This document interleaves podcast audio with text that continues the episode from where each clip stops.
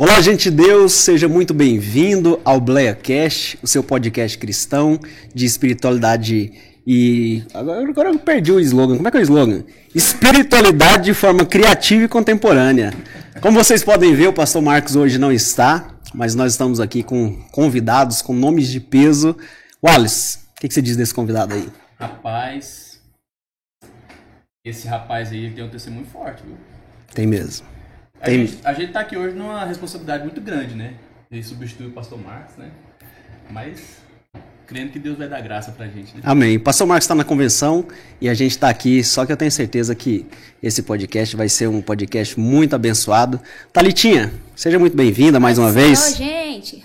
Paz do Senhor. A Talita que teve um dos vídeos mais polêmicos do BlayaCast e hoje nós trouxemos ela de novo. Esse podcast vai ser, vai ser uma benção. Vai. Robert, seja muito bem-vindo. Valeu, brother. Seja bem-vindo. Querida. É um prazer ter você aqui com a gente. Prazer é meu. A sua história é uma história muito inspiradora, né? E eu sei que você vai contar ela aí de forma bem. Eu só não vou dizer se você queria estar no meu lugar. Mas é, é inspiradora, é muito inspiradora, Graças é um testemunho muito forte. E eu tenho certeza aqui que vai edificar muita gente. Amém. Se você tiver alguma pergunta, o, o chat está liberado. O Gabriel me falou aqui que o super chat está liberado também. Quando você ativa o super chat, a sua pergunta vai ficar fixada ali, a gente vai ter mais chance de ler, as pessoas vão ler a respeito disso. E aqui eu já quero ressaltar, nós temos os patrocinadores, a faculdade Realiza, que disponibiliza esse espaço para gente. Nós temos também o a Atos 2 e Rádio 7. Rádio 7, a Rádio 7 que Rosa Imóveis e o Gabriel Criativo, que também nos patrocina. E se você quiser ser um dos nossos patrocinadores, é só entrar em contato nas nossas redes sociais. Robert, então vamos lá. Quem é o Robert? De onde ele veio? Onde ele nasceu? Qual é a história desse, desse rapaz, desse menino aí que hoje tem uma história, um testemunho muito forte para nos contar? Ah, fazer a introspecção aqui, né? Eu quase falei de perambular a terra, né? Mas. não, de não, perambular a terra, não, mas. ah, cara, eu sou o típico brasileiro, vou dizer assim, de mãe solteira, com seis filhos, né? A realidade, eu acho. Eu, eu gosto de dividir a realidade brasileira em duas. Eu acho que isso aqui vai ficar bem didático pra gente entender. Ah, eu divido em duas realidades infantis: o abuso sexual e a sexualização precoce, e as igrejas. Então, quando a gente é criança, no bairro ou nos lugares, a gente vê que tem esse pipocar de igrejas, né? Mas a gente não entende o quanto que muitas das vezes elas são benéficas para as crianças, que às vezes sem os pais e as mães entram por curiosidade e a mensagem do evangelho chega ao coração ali de uma forma ou de outra e a gente vê que a maioria das pessoas levam essa mensagem para o resto da vida, até aqueles que não continuam dentro do ambiente cristão. E a gente tem a questão do abuso sexual infantil aqui, que também é uma coisa que acontece demais. A gente vai dizer que existe uma porcentagem que é denunciada, uma outra porcentagem que é a maior passa desapercebido. Isso vai acontecer dentro de casa, isso vai acontecer entre irmãos com irmãos, primos, primos, tios e assim vai seguindo. Então, essas são as duas realidades que eu tenho visto que é muito clássico da gente encontrar no Brasil. Então, se a gente vai falar sobre abuso, muitas das vezes, nos lugares, a gente já vê que isso acontece com pessoas do mais variado grupo. Eu estava numa igreja e falando sobre esse assunto. E um irmão, no final do culto, chegou, estava chorando, né? Tava numa igreja batista. E Robert, Robert vai lá, Robert vai lá. E eu imaginei, alguém demoniou, né? Porque né, na minha mente, falei, os irmãos você tá com receio, né? De expulsar o diabo, me chamaram e eu vou lá, né? né? Vou enfrentar, né? Os irmãos batistas, tô brincando. Aí eu fui e chegando lá no, no o cara nordestino, aquele estereótipo, sabe? Do, do cara macho, eu, aquele estereótipo assim mesmo. Ele tava arrebentado no quartinho onde tinha ali as ferramentas de construção. Ele tava chorando compulsivamente. E aí eu falei, mano, e aí, o que tá acontecendo e tal? Ele falou, cara, eu ouvi você falar e eu lembrei de quando eu tinha 8 anos de idade, meu pai me colocou pra fora de casa numa discussão e eu fiquei andando pela rua. Cinco homens me pegaram, me levaram, me violentaram e eu internalizei isso durante 43 anos. E agora, nesse momento, é o momento que eu entendi que Deus está curando o meu coração. Ele levou aquilo pra vida. E ele virou uma pessoa rancorosa, amargurada, virou um cara irado. A- Aonde que isso a- afetou a vida dele? Justo na ira mesmo. Então ele se tornou aquele cara que ia pra rua brigar, bater nos outros, e enfim, foi onde ele internalizou. E ali ele viu que estava perdendo a esposa, as filhas, por conta dessa, dessa realidade que aconteceu lá atrás. A gente não entra muito nesses assuntos. É, é, eu entendo que a nossa geração agora, a gente está provocando mais essa discussão. Eu digo que a gente tem aqui um, um recorte específico. A gente tem a geração de 50, 60, 70 para cima, né? A gente tem 40, 30 e 20 aqui, e a geração agora que já nasceu com o advento da internet. A gente vai fazer essa junção de geração, a nossa geração, porque a gente tem o equilíbrio para poder fazer com que as duas gerações se comuniquem, porque a de cá passou pano para essas situações. Então isso aqui acontecia dentro da igreja, acontecia demais e ninguém tomava uma atitude. Agora a gente está olhando e está falando, não, essa, esse assunto precisa ser discutido. A gente, alguns lugares, né, eles ainda têm a disposição de levantar esse assunto, mas outros lugares não, jogam para debaixo do tapete, como se algo não, não acontecesse nessa gravidade. A gente vê, por exemplo, o que aconteceu na Convenção Batista do Sul nos Estados Unidos nos últimos dias. Houve uma, uma levantaram 20 anos de abuso sexual que acontecia dentro da igreja. Durante muito tempo eles jogaram para debaixo do tapete, não teve como. Eles puxaram e teve mais de 700 pastores investigados. Então aqui é, até que ponto a gente não vai olhar que as crianças, crianças estão sendo afetadas? E aqui a gente tem num toque, OK? Mas também a gente tem as crianças que são expostas à pornografia. Desenhos, influência de desenhos, influência da, da, do streaming, das redes sociais, aí nós temos as escolas, e aí tudo isso vai acontecendo. Então, isso que eu expliquei aqui, cheguei nessa. abrir um pouco mais para vocês, é para dizer que eu sou o típico garoto que foi exposto sexualmente de forma precoce.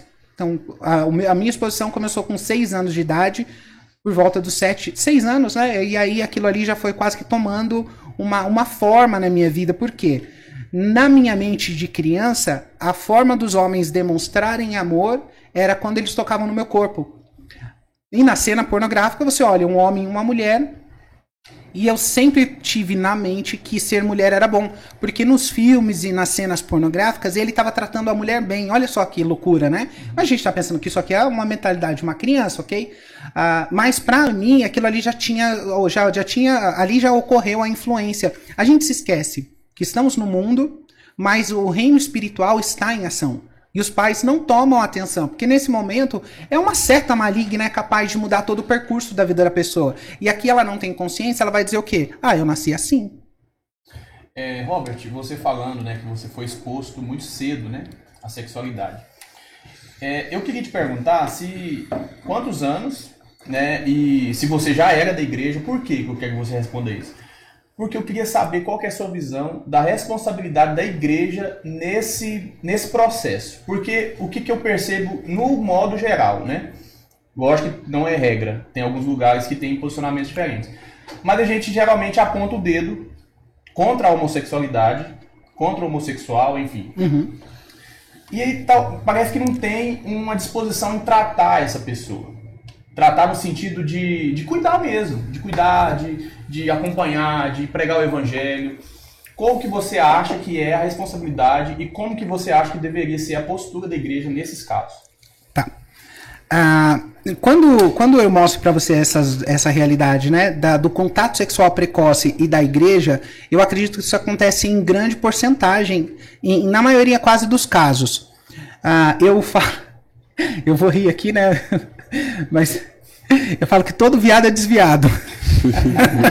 Ô, irmãos, eu, eu, tenho que rir, mas é aqui no tema da coisa. É, é que aqui, né? É, mas é verdade. Isso é uma. Eu tenho certeza, todos Era eles.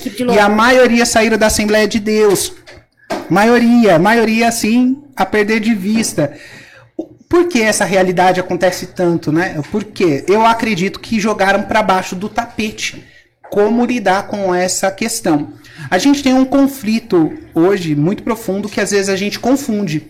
O barulho da do, do movimento político LGBTQIA, ele, ele é incômodo e a gente precisa ir contra ele, e isso é um fato, porque ele é um movimento político e nós militamos contra eles. Né? Como igreja, eles, nós somos oposição a eles. Porque eles querem tudo o que nós não queremos. Porque nós entendemos que a normatização do pecado é destrutiva e leva, leva a vida para o inferno. Então a gente não vai negociar essa realidade porque nós amamos a alma dessas pessoas. Mas agora, dentro do, da, do, do lidar com o indivíduo, né? Que daí a pessoa que no singular é outra dinâmica. Porque daí o que, que a gente faz? A gente acredita e aqui eu vou problematizar já, né? Vocês estão. Senta, segura aí, pastor Zé. segura aí uma cadeira. Sim, o vovô aqui Eu vou citar os irmãos aqui. Irmãos, entendam com maturidade o que eu vou falar, tá? Mas a gente olha, às vezes, um menino que tem um jeito mais delicado e a gente quer embutir nele a homossexualidade. Como o mundo vai fazer? Porque em todos os lugares eles vão afirmar aquilo ali para uma criança que não sabe quem ela é ainda. Ela não descobriu a sua identidade, ela está em formação. A nossa responsabilidade é fazer o contrário. É embutir nela justamente a identidade que ela tem que ter, é ser quem ela nasceu para ser. Então os homens nessa hora, muitas das vezes, se esquivam e ele se afasta por conta de um comportamento mais delicado, que não é definição de sexualidade alguma. Às vezes o menino é um pouco mais romântico, é um pouco mais delicado. Qual é o problema disso? Ele pode ter uma via mais artística. Isso não quer dizer que necessariamente ele seja homossexual, mas o que o homem tem que fazer? Desenvolver a masculinidade dele, tirar para fora essa masculinidade vivendo junto. Então, aqui é uma definição de sexualidade num momento onde não deveria definir. Jamais na sua visão, e aí aqui a gente já, já bate contra um princípio que está sendo muito pregado aí, de que o homossexual ele pode nascer homossexual. E você, como teólogo também, já bate totalmente contra essa, essa verdade, né? Essa verdade imposta.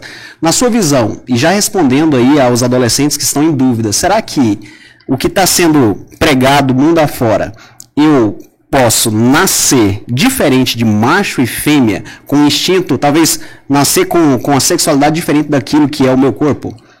Ó, uh, eu vou tentar ser didático aqui sem ser chato, né? Porque a gente pensa ser didático às vezes. Qual é o problema? No século, mais ou menos ali por volta do século XIX, a gente tem uma criação da teoria da evolução ali com Charles Darwin e ele vai trazendo uma nova perspectiva que as pessoas necessitavam para tirar Deus do seu lugar. Né? Até então, a única explicação que nós tínhamos para a criação do universo era através dos deuses e através, obviamente, a, da, da, do judaísmo e do cristianismo. Quando eles tiram Deus desse lugar, automaticamente ah, isso vira quase que uma verdade objetiva e eles não vão contra essa teoria. E isso está sendo propagado em todos os lugares. É um choque aqui de cosmovisão nítida. Então, se nós temos Deus como criador, como que a gente vai submeter os nossos filhos a aprender na escola de segunda a sexta-feira durante 10 anos 15 anos que isso não é uma realidade. Tipo, eles vão ter bem mais conteúdo assimilado ali do que o conteúdo que eles assimilam dentro das nossas igrejas. Para chegar aqui não vai dar o cálculo. Nós erramos por não ensinar as coisas de forma didática. Nós erramos por não trazer a consciência do que é o que. E aí nisso, isso aqui tirou Deus, né? Aí depois eles vão desconstruir o homem e vão, através da feminologia do espírito de Hegel, eles vão agora fazer com que a consciência humana se desligue de quem esse ser humano é.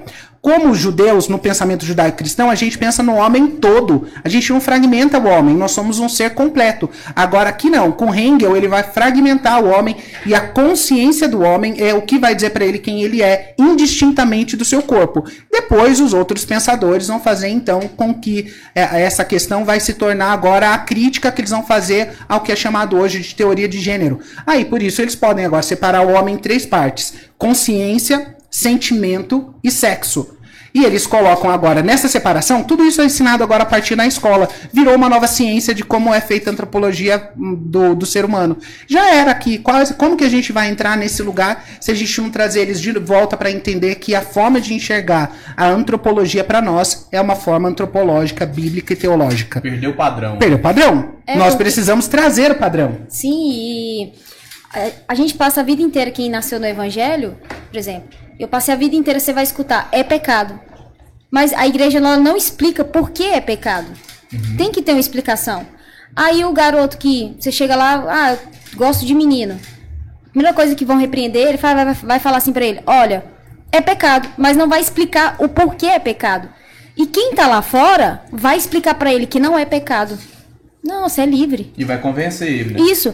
Esse, é, essa semana, semana passada, eu escutei de uma garota que gosta de outra garota ela falou assim: Ah, tá tudo bem, Deus é amor. Mas Deus não é só amor, porque a justiça dele é diferente da nossa. É muito diferente. Então, assim, a maior mentira que o diabo tá contando lá fora é que Deus é amor. Só é amor. E a gente, como igreja, a gente não tá explicando. E se a gente não se levantar como igreja para explicar, a gente vai perder essa guerra, como a gente já vem perdendo há muito tempo. Sabe, É, qual, e- sabe qual que é a percepção que eu tenho? É que parece que, no geral, a igreja não está preparada para dar essas respostas. A igreja é burra mesmo, desculpa falar isso, tá? É, não, desculpa, irmãos, eu- desculpa eu Sim. ter- ser tão livre assim para falar para vocês. Por que eu tô falando isso? Queridos, eu tô escrevendo isso constantemente. A gente, e, e aqui eu vou falar, a gente tá com os irmãos da Assembleia de Deus, durante muito tempo, na Assembleia de Deus, a gente achou que fazer a vontade de Deus era cantar e pregar. Era isso que era a vocação de vida para um indivíduo, mas não é uma realidade. E com isso nós perdemos os lugares de influência na sociedade. O cristão não invadiu a sociedade, mas se a gente não invade, outros invadem. Então hoje nós não temos médicos quase que têm uma, uma vocação científica, mas entendem que fé e razão não são conflitantes. Eu consigo colocar o cristianismo em pé de igualdade nesse lugar. E ainda se não tiver em pé de igualdade, a minha visão de mundo cristã está acima de todas as coisas. Acima da minha profissão, acima de tudo aquilo que eles tentam construir. Por quê? Acima de qualquer coisa, nós somos cristãos, nós somos chamados o povo do caminho justamente por isso. Nós temos essa identidade. E aí, quando a gente não toma esse posicionamento, o que acontece? A gente está vindo hoje ensinando para as pessoas o quê? Teologia. Falei, irmãos, vai estudar a Bíblia. Hoje a gente vê muitos homens da Assembleia de Deus, hoje ótimos teólogos aí, mas antigamente quase que não era isso. Era- foi, foi difícil, mas eles que pavimentaram. Aí hoje a gente está dizendo para os irmãos, irmãos, está estudando teologia. Não, irmãos, a letra mata. Mas, mano, já era para a gente estar hoje num nível filosófico, numa discussão filosófica aqui mais profunda. Porque o que eu estou discutindo, apontando para vocês aqui, é o que o apóstolo Paulo vai dizer para a gente, não vos conformeis com esse século, mas renovais a, a vossa mente. Porque ele está dizendo, existe um pensamento vigente, e se você não entende, você é, é levado por ele e acha que é natural. Porque a gente está em 200 anos de história. Você nem sabe aqui distinguir. Aí quando a gente olha, fala, cara, é aqui que está o problema. Por isso que quando eu estou olhando e nasceu assim, eu estou dizendo, não, não nasceu assim. Porque isso aqui é uma construção extremamente jovem, é coisa que apareceu agora na história, que eles estão trazendo definições a partir da psicologia moderna e tal, eles vão colocando isso, mas a gente está olhando, a história não é nova pra gente. Tudo já já está definido aí, não existe nada novo debaixo do céu. Então nós estamos olhando o quê? Todos nós nascemos depravados, nascemos em pecado, todos pecaram e destituídos estamos da glória de Deus. Se a gente for tratar a homossexualidade em qualquer campo, que não seja a teologia, a gente vai perder. Por quê? Nós precisamos tratar ela no seu devido lugar. O que é a homossexualidade? É um pecado, ela precisa de arrependimento, de novo nascimento, e essa pessoa precisa compreender que isso não é parte integral de quem ela é. Sentir atração por pessoas do mesmo sexo não é pecado, entendam aqui, né? É uma tentação. Você ceder isso é pecado. E essa pessoa precisa entender que, assim como um cara hétero gostaria de sair com outra mulher que não é a esposa dele, ele sente atração por pessoas do mesmo sexo e ele precisa resistir a isso, como todas as outras pessoas. Por quê? A cultura do vitimismo coloca ele num lugar de reivindicar direito. Eu tenho direito de ser feliz, Deus é amor. Então você pinta qualquer coisa dentro do linguajar que é a subversão da linguagem, e aí você acha que, que o que eles estão falando tem sentido. Não é. São só palavras soltas que, quando a gente está entendendo o que eles estão dizendo, a gente fala, cara, você quer usar essa palavra, mas você não está usando ela como ela significa verdadeiramente. Está dizendo que nasce, mas não é assim, não. Então vamos entender aqui. Aí depois, não nasce assim, entendemos que depois da queda, o homem caiu. Depois da queda, tudo se deteriorou. Inclusive a sexualidade. Então não tem problema da pessoa dizer assim, ah, eu, eu nasci assim. Você pode ter nascido, ter nascido assim. Por isso que o evangelho vai mostrar pra gente que vai chegar no momento que nós precisamos nascer de novo. Isso é essa pessoa acredita que ela nasceu assim. Eu desacredito. Em algum momento houve uma influência que fez com que ela aqui, no segundo lugar, ela desenvolvesse a homossexualidade. Como ela começou, o momento que aconteceu, às vezes essa pessoa não sabe. Pode ser no feto, pode ser assistindo um desenho, pode ser num toque involuntário. É muitas coisas. Por quê? O reino espiritual tá aí. E aí, no segundo lugar, aqui a influência externa vai fazer com que ela desenvolva o gosto, o prazer e a satisfação por esse tipo de pecado. Então ela não está fazendo isso de inocente. Não, eu sou vítima nessa. Não, você não é vítima, não. Você é responsável e a Bíblia vai deixar mais. Você é culpado. E como culpado, você precisa de alguém substituto no seu lugar, como toda a humanidade precisa. E a pessoa precisa abrir mão do, do, do, daquilo que ela tem como, como principal na vida dela, que ela acha que faz parte de quem ela nasceu. Mas isso é um equívoco. Eu tenho muitas perguntas, eu sei que nós temos muitas perguntas e, e você tem muitas respostas para nos dar. Falo demais, né, pastor? Não, só que eu queria ouvir um pouco da sua história também. Depois, é, pelo que a gente ficou sabendo, aí você disse, houve um caso de abuso na, na, na, sua infância. Eu não chamo de abuso, mas é abuso, tá? Eu não chamo porque eu não fui violentado. Às vezes a gente pensa que abuso é só violência. E no meu caso, não, porque aquilo ali gerou em mim prazer e eu queria aquilo de novo. Porque qualquer pessoa que provou prazer, você quer repetir aquilo. Isso pode acontecer de diversas formas. Eu estava conciliando um menino, por exemplo, pastorzão, que aconteceu o que com ele? Ele estava indo para a escola, o cara estava sentado na calçada, o cara abriu a perna, estava com um short sem cueca, mostrou a genital para o menino, e aquilo ali na hora deu estímulo no cérebro do menino, que aí várias coisas vão acontecer, né? No outro dia, no mesmo horário, ele queria o quê? Ver aquilo de novo. Exato. Viu?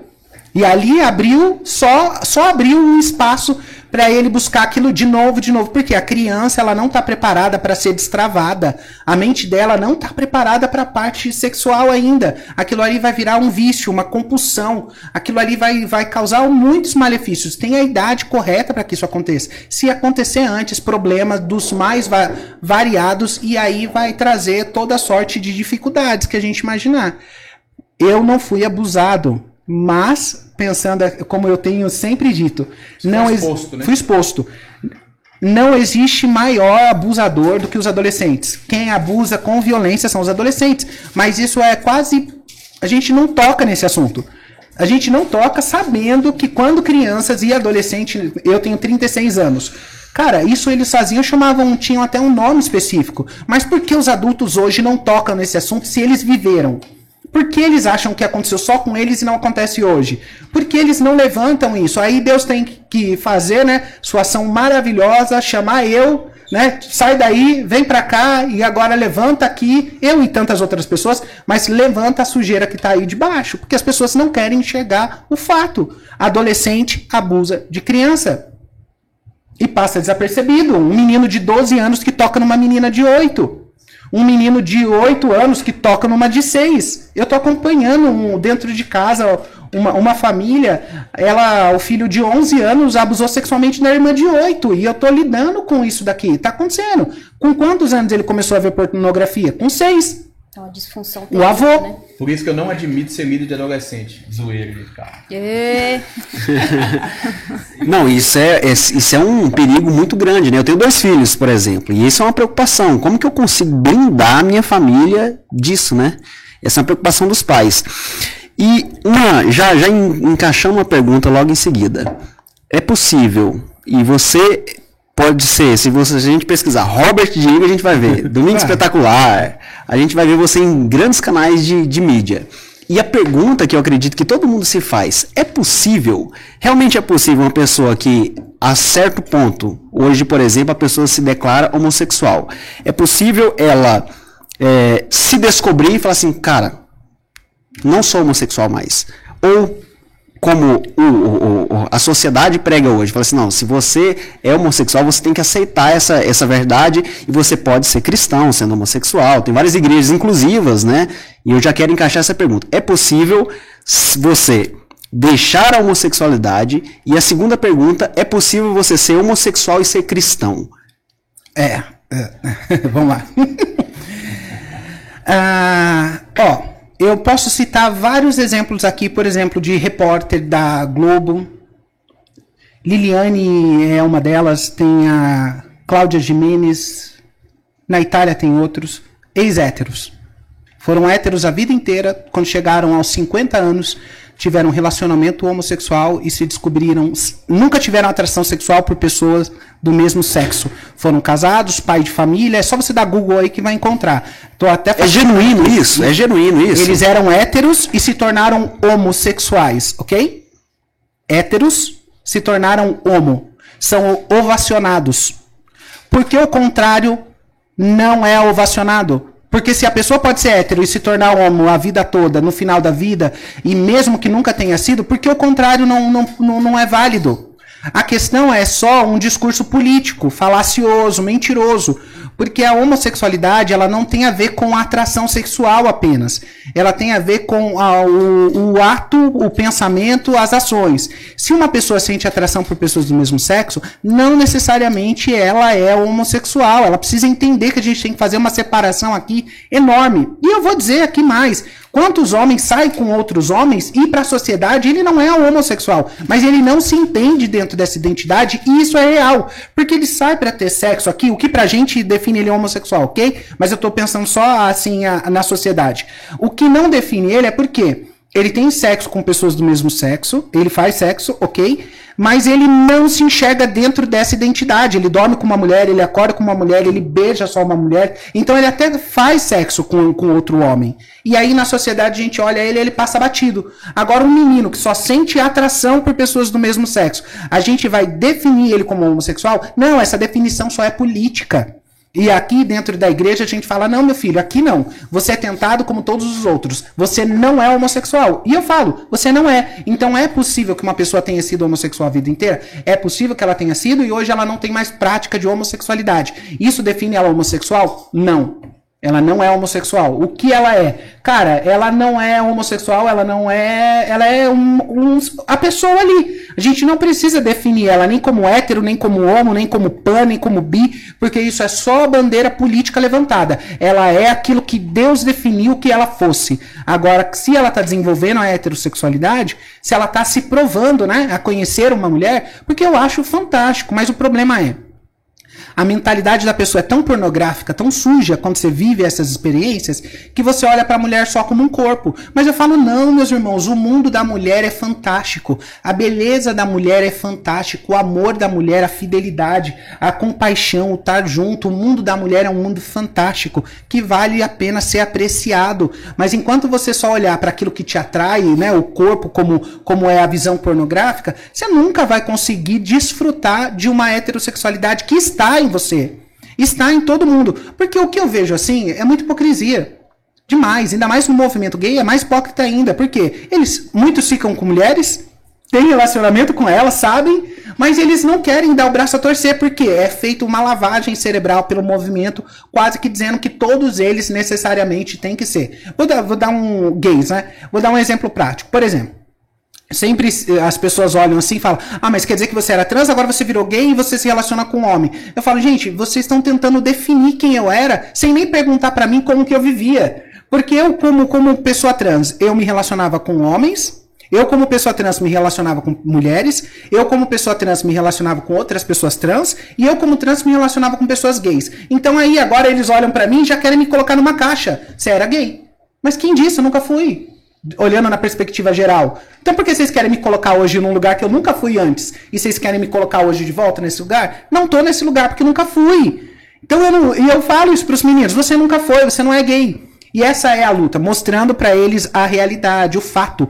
Você não é gay por ter atração por pessoas do mesmo sexo, não te faz. Então sexualidade ela é na mente, né, do ser humano. Sexualidade é no coração. Isso, na mente é a identidade de gênero. É como você se percebe para o mundo. Entendi. Por quem você sente atração, isso é distintamente. Porque eu posso ser, como eu fui, uma mulher, né, no meu corpo, parecia uma mulher, mas por quem dentro do meu coração eu senti atração? Eu senti atração por homens, por mulheres, por outras mulheres trans, por outros meninos que eram homossexuais, aqui era variado. Hoje eles dão o nome disso de pansexual. Mas aí, se essa foi uma realidade lá, por que então eu não posso desfrutar da heterossexualidade hoje e ficar só com uma mulher porque eles acreditam que eu tenho que estar dentro dos gays porque eles acham que não muda? Entre eles acharem que não muda e mudar, existe aqui o fato percebível.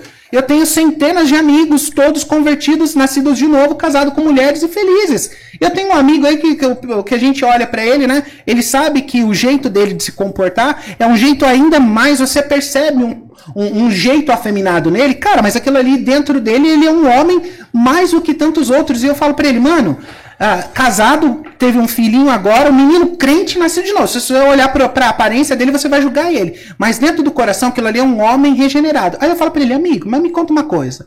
Ele fala, amigo, lá no mundo, todas as vezes que eu saía, eu saía com as minhas amigas, com todo mundo, ia dançar, ia fazer tudo que fosse. No final, eu sempre pegava mulher. Aí hoje os outros tá abismado que ele se tornou hétero. Mas já era. já era, só não é honesto. O problema aqui é hum, falta de honestidade. Os outros acham que gay é aquele cara que só vai sair com outro. Mentira, não existe mais isso. A gente tá no mundo desconstruído. Desconstruíram já as crianças, desconstruíram o adolescente. Essa não é mais, não é um padrão mais. Essa realidade. Essa realidade que você está apresentando é, é, aparenta aos meus olhos desesperadora. Porque assim, ó, você disse que tá estava aconselhando um rapaz que só viu. Ele só viu. Ele não teve uma relação com aquela pessoa, ele só viu Só viu? a genitália dele. Sim. E aí eu fico me, perguntando como que a gente reage à cultura, essa cultura, porque esse dia eu estava conversando com a minha esposa, de 2018, eu posso até estar enganado, bem enganado, mas a minha percepção foi essa. 2018 pra cá não tem um filme que eu assisti que não tenha alguma coisa relacionada a esse assunto. Sim. Agora, há pouco tempo surgiu uma polêmica de desenhos. E assim, é- são desenhos que marcam a a vida de muitas pessoas. São, é, são personagens que a gente acostumou a assistir. E que até isso desconstrói. Se a pessoa, se uma criança de 8, 9 anos, ela somente vê, ela já desperta isso.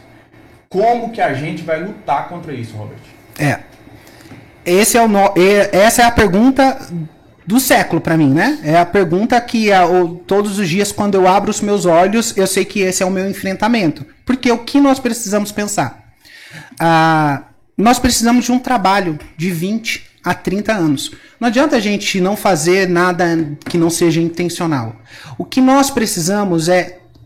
Parece que é básico, tá, meu irmão? Mas não é. Nós precisamos fazer com as, igre com, com as famílias das nossas igrejas vivam como família. Só.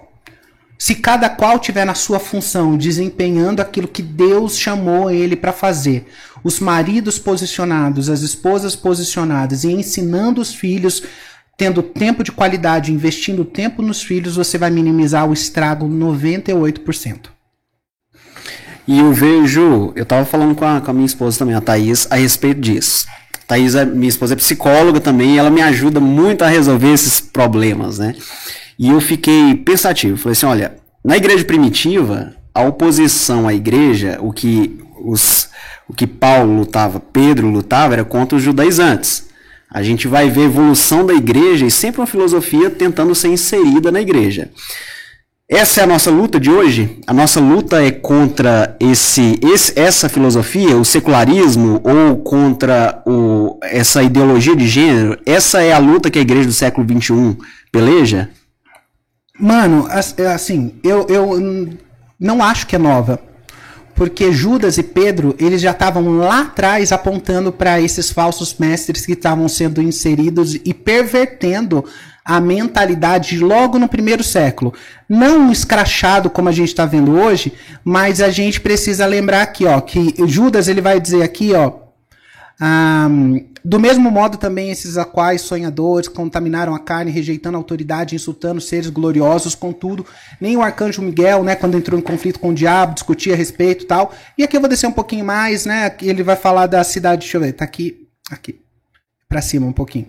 Embora vocês já estejam cientes de que tudo de uma vez por todas, quero lembrar-lhes que Jesus, tendo libertado um povo, tirou da terra do Egito, destruiu depois os que não creram. E aos anjos, os quais está guardado seu estado original, abandonaram seu próprio lugar, e ele tem guardado sobre trevas em algemas eternas para o juízo do grande dia, igualmente Sodoma e Gomorra e as cidades vizinhas que também se entregaram à imoralidade e adotaram práticas contrárias tal. Ele está dizendo isso aqui quando as pessoas vão dizer que Aqui está falando que esse texto só está falando do, da hospitalidade do povo de Sodoma. Não é verdade. Ele vai dizer que os falsos mestres já tinham inserido aqui doutrinas que quase flex, que geravam uma certa flexibilidade diante desse, desse assunto aqui. E o, o Judas falou: Eu não vou pregar o evangelho. Ele queria, não vou, eu vou exortar vocês, que é o contrário do que eles dizem hoje. Vamos pregar o evangelho do amor. Não, Judas está dizendo: Não, eu não vou fazer isso. Eu vou exortar. Essa, qual que é o desafio nosso hoje? Eles criaram uma nova ciência. Eles colocaram a teoria de gênero com pé de igualdade com a biologia e todos os outros assuntos. A ONU 2030 quer inserir em todo o Ocidente essa agenda dizendo que a criança ela não nasce com gênero definido, que ela pode ser o que ela quiser. Isso aqui é, é, é algo extremamente bem, bem equiparado. Eles estão é tão bem estruturado que a gente não se liga, a gente não tem atenção que as pessoas estão fazendo isso intencionalmente. Eu imprimi alguns artigos ali para poder mostrar para uns pais na igreja à noite, mostrar onde que nós estamos. Existem mais de 9 mil artigos escritos só de formação acadêmica, pós-graduação em diante, mestrado e doutorado, então vocês nem imaginam, 98% dessas teses é só voltado para a área da sexualidade. Então, que, como que a gente vai com vai combater tudo isso? Nós precisamos das igrejas posicionadas. Nós precisamos de tempo de investimento. Nós precisamos desfazer o que eles estão aprendendo. Só na discussão não vai dar. A gente precisa gerar conteúdo. A gente tem um monte de pedagogo por aí, a gente tem um monte de psicólogo, a gente tem um monte de formação, mas dentro da igreja eles não atuam. Cara, que, que sentido é esse? Porque não cria uma, uma, uma, pedagogia boa que faz com que as crianças aprendam as verdades da Bíblia, do Evangelho e utilizam isso para a glória de Deus. É porque a gente criou na mentalidade que a nossa formação é só para ganhar dinheiro, não é vocacional. É me dar dinheiro e é só isso. Então nós precisamos ensinar o povo o básico, trazer de volta os pais para as estruturas ali, ensinar pai e mãe, ensinar os profissionais, utilizar isso para a glória de Deus. Nós precisamos fazer o que, o que é claro que é fazer com que o cristão aprenda a viver através do cristianismo. Ele é cristão no domingo, na segunda ele é ateu, na terça ele é ateu, na quarta ele é ateu, na quinta ele é ateu, na sexta ele é ateu. Ele só vai ser cristão de novo no domingo. E aí a gente está preocupado com um número pequeno, que é aqui a polêmica que eu ia falar que eu esqueci. A gente está preocupado com um número pequeno de pessoas com uma atração por pessoas do mesmo sexo dentro da igreja, esquecendo um monte de cristão que estão dentro da nossa igreja e vivem como ímpios e vão pro inferno, e a maioria deles é heterossexual, porque o inferno vai estar tá cheio de hétero, tá? 98% das pessoas no inferno serão heterossexuais. Porque só a gente gente pegar um número aí, né, a estatística de quantos de um para o outro. E aí a gente vai perder essa mudaréu de gente porque a gente está achando que o nosso problema é esse público pequenininho. Não, a gente precisa ensinar o básico, irmão. Olha que desafio pra gente. E a gente tem 20 anos aqui para fazer isso. Se a gente não começar e não fizer o básico, fazer com que a pessoa volte a entender que tudo que eu faço é para a glória de Deus, seja na minha casa, seja na educação dos meus filhos, seja na condução da minha vida profissional, seja na minha empresa, em todos os lugares, tudo é para a glória de Deus. Aqui eu vou colocar o cristianismo a minha visão de mundo cristã acima de todas as outras verdades. Na hora que isso fizer sentido e grande parte da população brasileira evangélica viver dessa forma, a gente muda o Brasil, a gente vira o Brasil de pernas para o ar, literalmente. Aí a gente converte essa nação. A gente tem um grande número de frequentadores de igreja no Brasil, mas a gente tem poucos cristãos. A gente está clamando, eu gasto tanta força tendo que trabalhar com quem não é convertido a gente precisa fazer esse caminho de volta, que é o caminho racional um pouco. A gente, durante muito tempo, alimentou as pessoas de experiência. E eu critico sempre isso, né? Porque a experiência não sustenta, nós precisamos de sustentação bíblica e teológica para depois a gente entrar nos lugares mais complicados, que é entender a visão filosófica que está permeando a nossa realidade. Porque aqui a gente está entendendo quando eles estão vindo. Todos os professores eles têm uma teoria crítica sistêmica para destruir a família tradicional brasileira. Eles estão ali. É só dar um Google, gente, vocês vão ver que isso aqui, se isso faz na escola já era pra gente. Uma, Se é, eles entraram, a gente perdeu. Os adolescentes hoje, por exemplo, eles passam mais tempo na escola, porque agora é integral, né? É, é o dia inteiro na escola. Eu falo que a gente trabalha com os adolescentes. Aí nós temos no sábado uma hora de culto. A gente, como, como que a gente vai é, é, tirar tudo isso que eles estão aprendendo na escola num sábado, num culto de uma hora? Não tem como. Não, e fora o tanto de conteúdo que eles absorvem nas redes sociais. Nas, e, e assim, chega muito mais rápido. Muito. Muito. Então, tipo assim, a gente tá é, é, é, remando para um lado e eles para o outro, porque eles passam o dia inteiro na escola. Aí tem todos os tipos de amigo, todos os tipos de amigo. Aí você chega dia de sábado, você vai. Como é que você vai fazer se você tem uma hora? Uma hora. Não, não, não, não faz, fazer. não vai fazer. Então as pessoas, elas, o que, que, que, as pessoas pensam? O que, que a gente vai? Muitos pais, né?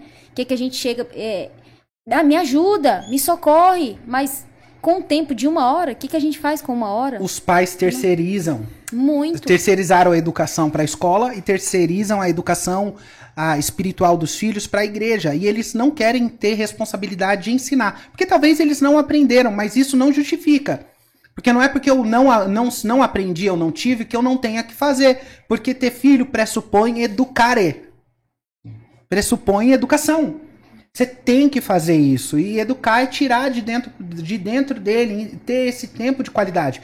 Então, o nosso real problema, eu falo para todo mundo, cara, vamos me, me coloca para falar com adolescente, com jovem, não tem problema. Mas o problema são os pais. Eu vou fazer um trabalho com os adolescentes, os pais vão desmontar. Eles não vão, man, não vão me auxiliar na manutenção do trabalho feito.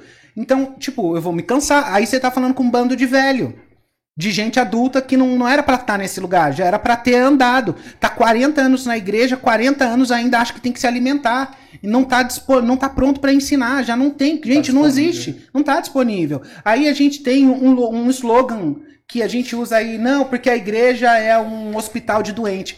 Cara, desculpa, a igreja não é um hospital de doente. A igreja, a igreja não é isso. A igreja é um exército pronto para batalha. Porque enquanto a gente achar que é um hospital de doente, a gente vai ter crente com 40 anos na UTI sem disposição alguma. Então a gente está voltando quase que a nossa geração, tá? Eu estou olhando aqui para vocês Sim. porque somos nós que vamos fazer esse movimento.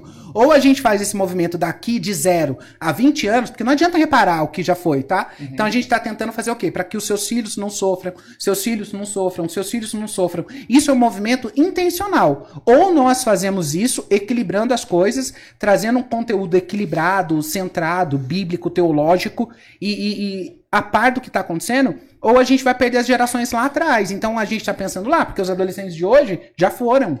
Como você vai reparar? Os pais mandam mensagem para mim. Tô com um adolescente aqui de 18 anos, adolescente, né? Um jovem, 18 anos. Já tá começando a tomar hormônio, querendo mudar. O que, que você pode fazer? Eu falo, eu não posso fazer nada. Se você não fez a sua obrigação enquanto mãe ou enquanto pai, não sou eu que vou fazer. Agora você deixa ele viver a vida dele como ele quiser porque ele é livre. Como cidadão, ele tem o direito. O que você pode colocar é limite dentro da sua casa. Na sua casa, quem manda é você. Mas agora, na vida dessa pessoa que já se formou, você vai pensar o quê? Só o divino, só o eterno, só a graça tem capacidade de fazer o homem nascer de novo. Eu fico muito preocupado. Sinceramente, eu fico muito preocupado. A gente trabalha com. Que bom! a gente trabalha com jovens e eu percebo essa, essa luta. Essa luta ideológica contra o cristão. A luta não é simplesmente contra a sociedade patriarcal. Não, é o cristão. É, a luta é contra Cristo. Sim. É contra o cristão. E a perseguição contra o cristão, ela é bíblica. Não é uma, uma luta contra uh, uma defesa de direitos não é, não é. O foco realmente lá no âmago vai ser contra a igreja, vai ser para fechar as portas da igreja, vai ser para perseguir o cristão. E eu fico muito preocupado com isso. Como que nós podemos nos portar? Agora já te devolvo essa essa essa bomba. Como que nós, pais, podemos pelejar uma luta tão grande contra Ideologização, se você ligar o Netflix, você vê essa batalha. Se você leva para a Universidade Federal, ou para a universidade pública, ou para a universidade privada, você vê essa batalha constante. Como que a igreja pode se portar? Como que o pai se porta? Como que eu, após sair desse podcast, posso me portar para que a minha casa esteja firmada na palavra, para que o que eu venho construindo ao longo dos anos não seja destruído por um professor, destruído por uh, influencers, destruído por uma sociedade que está com essa intenção. Não vou apelar, tá? Vou fazer, eu entendo assim, é que tem hora que eu vou um pouco mais impetuoso, por quê? E os irmãos que estão ouvindo, preste bem atenção nisso, não é por, por, por ira. É, é porque, assim, eu sou solteiro, e eu tô vendo o quanto que querem destruir filho, os filhos de vocês. Né? Eu não vou ter filho, mas eu me importo com fi, os filhos dos meus irmãos. E isso faz com que eu fique muito bravo. Porque, cara, não vamos deixar que isso aconteça. Mas o que falta? Falta o básico. Falta diálogo, falta mesa, falta interação, falta alimentação juntos, falta ter esse tempo de qualidade e conversar, falta diálogo. E aí, como que a gente vai fazer? Cara, tem que trazer as famílias de volta para o diálogo na mesa, desde pequenininho, ensinando, explicando, tendo toda criança, toda criança ela não precisa de muito. Só que como a gente vem de uma cultura onde a gente os nossos pais foram mais pobres, a gente acha que tem que dar todo o conforto para os filhos, é porque é isso que eles precisam. Mas o que toda criança busca é um pai e uma mãe em harmonia que demonstre para as crianças amor. Se dentro da casa existia harmonia, essa criança pode morar no lixão com esse pai e com essa mãe, que bastou para ele ser feliz. Ele não precisa de outra coisa. Mas o que não tem dentro das, das casas? Harmonia. Não tem. Perdemos a noção do básico. Da importância da mesa, né? Do básico, irmão. Eu vou falar para você, eu tenho dificuldade de lembrar quando eu morava com a minha mãe, com meu pai, a última vez que nós jantamos. Na mesa? Isso, eu, é a realidade, e é gente. E é tão interessante que você acaba levando isso pro seu casamento. Claro. Você vai levar para o seu filho, para todo mundo. A mesa é o lugar onde a gente Se vai. natural isso, é. né? A, a, mesa é o lugar onde a gente vai conversar aonde o pai vai vir apresentar para a esposa, apresentar para os filhos, às vezes já quer ensinar para o filho uma noção de, de economia, de administração de recursos. Vem cá, filho, o pai ganha tanto, a gente está fazendo tanto. O que, que você acha? A gente investe nisso, a gente faz isso, vamos fazer uma viagem. Pede sugestão dos filhos para eles participarem. Eles são cheios de ideia eles são fortes e a gente trata eles como se fosse insignificante. Como a igreja trata o jovem? Vamos colocar ele aqui numa bolha, porque ele não pode transar, ele não pode se masturbar, ele não pode fazer tudo isso. A gente coloca ele numa bolha aqui, protegendo ele para que os pais acreditem que eles estejam protegidos e aí os pais não cobrem os pastores, né? Porque você sabe que os pais às vezes são dizimistas tal, né? E aí tem como cobrar o pastor o resultado que o líder de jovem não dá para os jovens. Filho, isso aqui é, é real. E aí o que acontece? A gente coloca eles numa bolha, beleza. Só que não, a Bíblia diz: jovem, eu vos escolhi porque sois forte e vocês venceram o maligno. Porque a gente não usa a força dos jovens dentro de casa. Usa a força, usa a ideia, usa a criatividade. A criança, o jovem, eles têm tantas coisas. Porque a gente não usa? Porque a gente está ainda numa visão protetiva, achando que eles não podem virarem adultos. Então, quando lá antigamente o judeu, com 12 anos, já fazia o seu bar mitzvah ele já tinha esse rito de passagem, a menina tem esse rito de passagem com a menstruação, agora os homens a gente não tem rito de passagem mais para nós. Qual é o rito de passagem do menino? A gente não tem nada que marca ele, porque a gente infantiliza ele, porque quanto mais os homens forem infantil, menos a gente vai conseguir o resultado que a gente precisa, que é trazer os homens de volta para sua posição e as lideranças acontecerem de forma harmônica. Se o homem voltar para sua posição, para dentro de casa, né? Uh, e tiver esse ambiente familiar mais propício, um ambiente familiar com diálogo, um ambiente familiar onde a presença de Deus é atraída.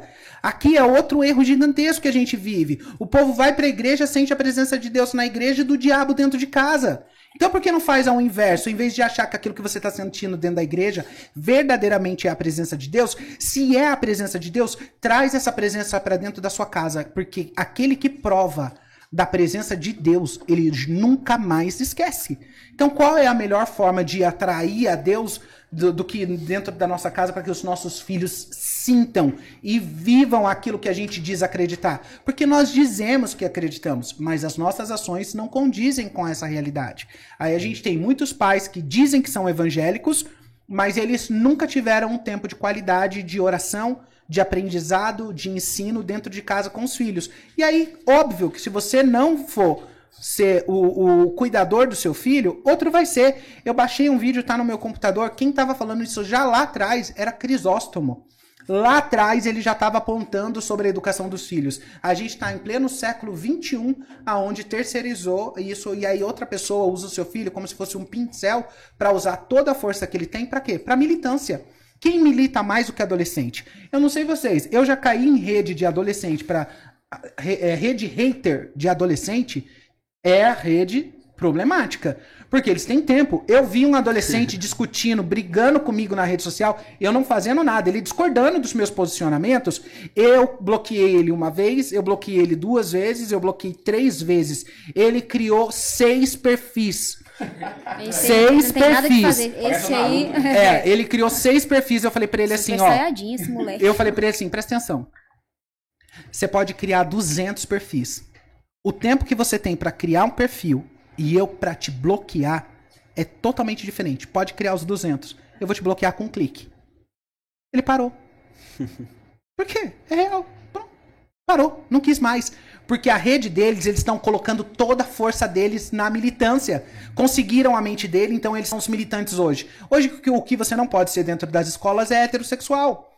Agora, o resto, você pode dentro das escolas públicas, então piorou. Se for de escola particular, os pais estão pagando, o professor pode ser demitido. Escola pública, não. Eles têm o que o MEC manda, eles têm aquilo, eles têm que aplicar e não tem o que fazer, ok. Agora, quando esses jovens têm toda essa força, eles canalizam, lutam, brigam, fazem tudo aquilo que é para defender isso. Porque eles não defendem essa causa do evangelho com o mesmo fervor. Essa questão da educação que você até comparou aí agora, né?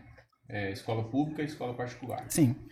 Eu preciso também falar algo aqui que, tipo, parece que as escolas cristãs perdeu o senso da, da missão. Do, do missionário mesmo. Porque se eu sou um cristão e eu abro uma escola com o intuito apenas de ganhar dinheiro, perdeu o propósito do ensino cristão ali, da metodologia, né? E hoje você tem escolas cristãs, excelentes escolas cristãs, só que com preços inacessíveis para a grande maioria da- dos membros das igrejas, por exemplo. E aí você, você fica exposto a uma, uma educação pública que está totalmente é, enxertada desse, dessa ideologia mesmo que você acabou de dizer, que vem inclusive do MEC, Assim, não, vem da ONU mesmo, né? né? E, e o que, que seria a, a, a válvula de escape? O ensino particular. Sim. Só que quando você chega no ensino particular, é totalmente inacessível. Como que a gente faz? Então, o que muitos pais estão fazendo hoje é o homeschooling. Se tornou um método que muitos pais estão fazendo para poder blindar os filhos daquilo que eles têm aprendido das escolas. Porque a gente olha para os Estados Unidos, a gente olha para cá, nos Estados Unidos está pior ainda, porque a gente só replica o que acontece lá. Aí os pais estão criando essa ferramenta. Aí você tá falando, Robert, você tá olhando para um pai de classe média, tem pais, mãe solteira, como foi minha realidade, os filhos têm que estudar. Mas aqui, se a gente minimizar esse problema, né, que aqui é o macro, então como que eu vou con- conseguir fazer isso? Homeschooling. Não, não todas as famílias. Então aqui eu acho que é o caminho bom, mas não é o caminho acessível a todas as pessoas. Por isso aqui, como teólogo, o que, que eu trago para as pessoas? Nós precisamos voltar ao início. As famílias precisam voltar, cada qual na sua função, o marido na sua função, a esposa na sua função, os filhos ali se sujeitando ao pai. Precisamos fazer uma metodologia para que eles desenvolvam dentro de casa um tempo de qualidade, para que eles consigam. As igrejas precisam funcionar nesse sentido também, para capacitação dos pais, trazer aos pais, trazer uma forma pedagógica que os pais consigam fazer. E aqui não precisa de muito, às vezes é pouco. É que a gente sempre olha, não, vou passar 4 horas, 5 horas. Não, não é isso. Às vezes 15 minutos, 20 minutos de alguma coisa que é, é gostoso pro filho, marca a vida dele para sempre. Não terceirizar essa, essa, essa responsabilidade, né, pra escola, pra Não tem até pro, pro líder de jovens, para isso aí. A gente trabalha com jovens, a gente recebe muito, muita carga do pai, mas você não foi. Toda hora, né? Você tem que estar lá presente, você tem que estar em cima. É, é um negócio assim, é até assustador, né? Uma vez eu lembro que a- uma mãe chegou em mim, né? Pra, é, e ela colocou o dedo assim na minha cara. Você, você não ajudou meu filho. Você não fez nada. E aí uma vez a gente tirou um dia pra ir jantar na casa deles. Eu falei, ah, eu não. Desaforo pra casa eu não vou levar, né? Não vou mesmo. Eu falei, não, a gente vai lá jantar, vamos saber o que, que tá acontecendo. Garoto afundado em pornografia. Fundado em pornografia. Eu falei, eu quero saber, porque eu não sou do tipo de pessoa que chega e já, e já dou um diagnóstico. Eu quero saber a história. Eu quero saber de onde vem isso aí. Porque nada surge do nada. Nada surge do nada. A gente foi jantar na casa do- dos abençoados. E a gente lá jantando, né, né, conversando, antes do jantar ficar pronto a esposa fazendo comida e eu comecei a analisar, né? Ó, ele, ele é o cara que não faz nada, ele, né? E aí ele de repente ele pegou o celular dele e mostrou pro meu esposo, o Ezequias, e falou: "Olha esse loirão aqui que eu vi na rua. Nossa, olha que mulher bonita." E aí o Ezequias ficou, O pai. o pai ficou pálido, o Ezequias ficou Aí eu falei, eu já sei de onde, De onde vem essa, veio. essa disfunção, que ele vê pornografia, que ele olha uma menina e ele tem Deseja, deseja, e quando o menino tá na igreja, ele fica olhando as meninas, defraudando, porque tem muita defraudação. Muita, tanto de homem também de mulher, tá? Sim, sim. Muito. Então assim, eu olhei pra aquilo, eu falei, ele tá me cobrando algo que ele não faz dentro de É casa. a responsabilidade dele, né? Como pai, né? Eu falei, esse boleto eu não vou pagar, porque ele não é meu. Mas agora, você acha que aqui os pastores querem ser indigesto e colocar esses pais num- numa zona de desconforto? Não. Porque Ele isso pode ser. Ele muda de igreja. É isso aí. Ele muda de igreja, ele vai pra um outro lugar, ele não quer esse desconforto, porque é da sociedade, né? A sociedade da vitimização. A sociedade de que não quer se sentir desconfortável, eu quero estar num lugar que eu me sinta bem. Ir pra igreja é o lugar que eu me sinto bem. Não. Igreja é o lugar onde vai deixar você mal. Porque você tem que sair dali mal, péssimo, se sentindo ali alguém que precisa encarecidamente de um salvador, de um redentor. Ali é o lugar onde você vai ver que você não dá conta. Na igreja você tem que sair como você é, né? Um pecador. Sim, precisamos olhar essa realidade e não fugir, né?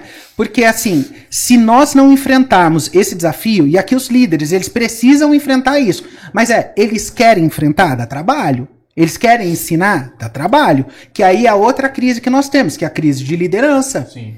Tem muita Então- gente que não, chamou, não foi chamado pra ser líder, né? E aceita porque não tem e vira porque aquela. é bonito, né? É, Ó, a gente tá mal, mas eu acredito em nome de Jesus que nós vamos conseguir. Por que eu tô pensando na nossa geração?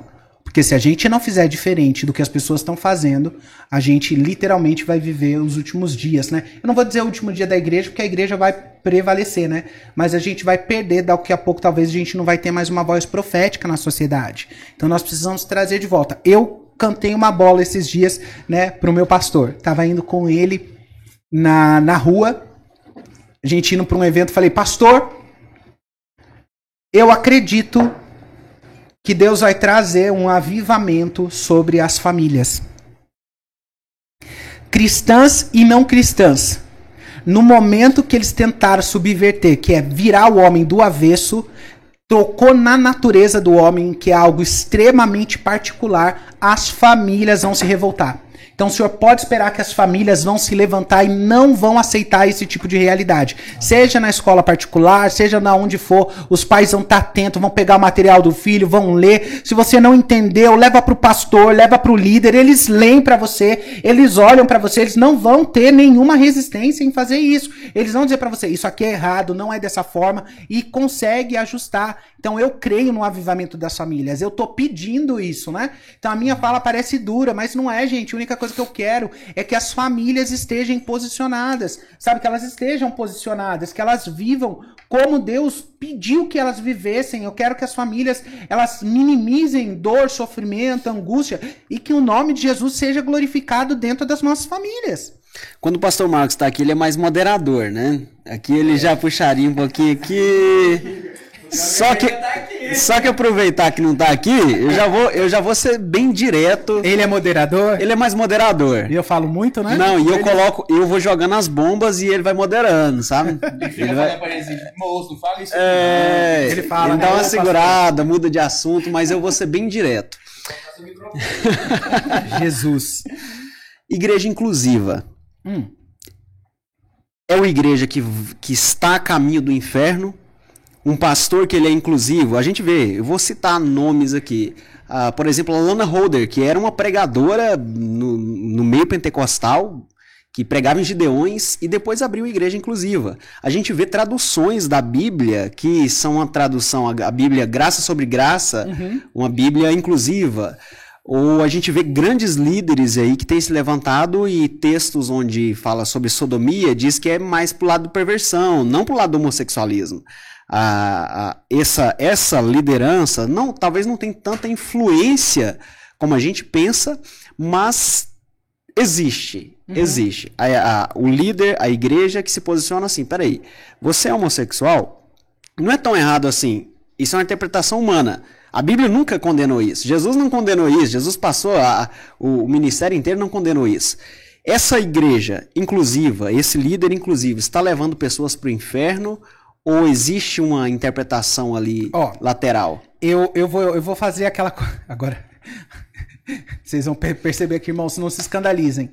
Eu creio que Deus vai atrás dos seus eleitos em todos os lugares. E ali pode ser que eles ouçam algo e o Espírito Santo ali converta esse coração, mas tira ele dali. Não quer dizer que aquela pessoa que nasceu de novo vá ficar naquele lugar. É impossível que isso aconteça. Não acontece. Mas a mensagem do evangelho, da crucificação, do Cristo morto e ressurreto, suou ali, né? Fez esse som ali e aquilo ali entrou no coração do pecador e o pecador foi regenerado naquele momento ali. O Espírito Santo vai tirar essa pessoa dali. Isso pode acontecer? Pode. Aqui eu acredito que isso pode acontecer. Agora, dizer que ali é um lugar onde as pessoas vão viver aquela consciência ali e elas vão dali para a eternidade, e aí eu já tenho a minha dúvida. O Espírito Santo vai tirar. E eu conheço várias pessoas que saíram de lá e disseram: Eu não consegui lutar contra a minha consciência. Eu sabia que estava errado. Essa é a questão. Eles sabem, mas eles estão tentando justificar. O problema é que o protestantismo não é um problema, né? Mas vou pensar aqui histórico para a gente entender. Nós trouxemos uh, o lema dos solas escrituras, né? Contra o lema da Igreja Católica, a tradição, o Papa e tudo isso. Uhum. Só que a Igreja Católica ela é um bloco tão bem estruturado que é ela que tem segurado o Ocidente. O Ocidente não arrebentou por conta da Igreja Católica e não por conta do protestantismo, porque eles têm essa estrutura tão bem formada, que aí, no nosso caso, a Bíblia era a nossa regra de fé e prática. Mas logo depois da reforma protestante, o que, que aconteceu?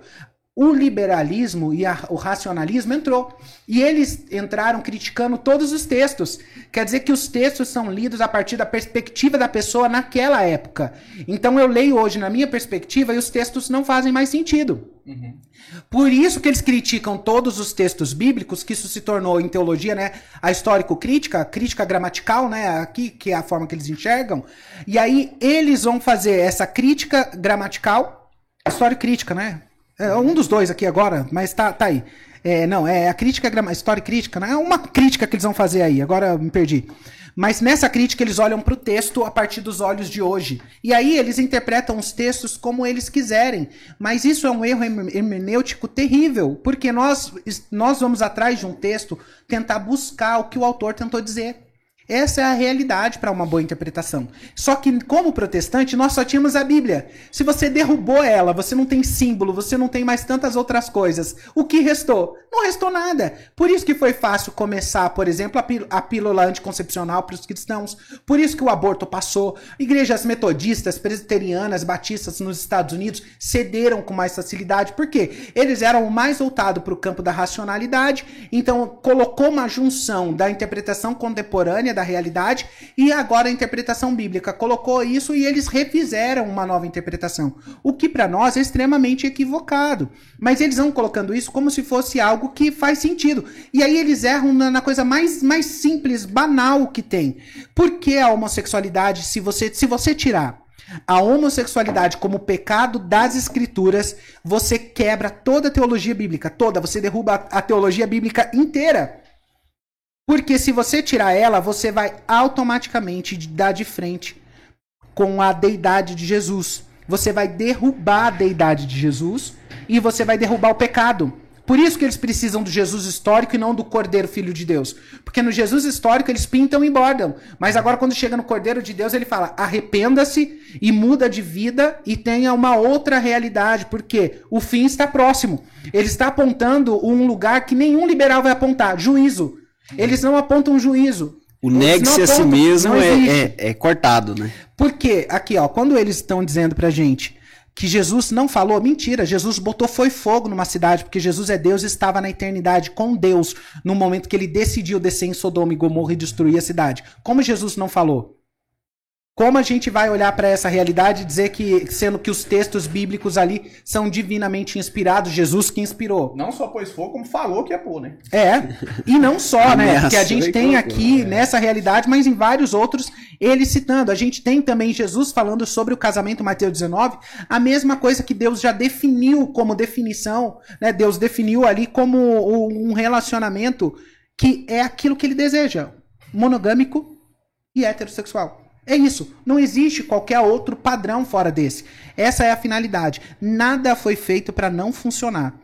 a sexualidade, a homossexualidade, qualquer coisa contrária à vontade de Deus não é funcional.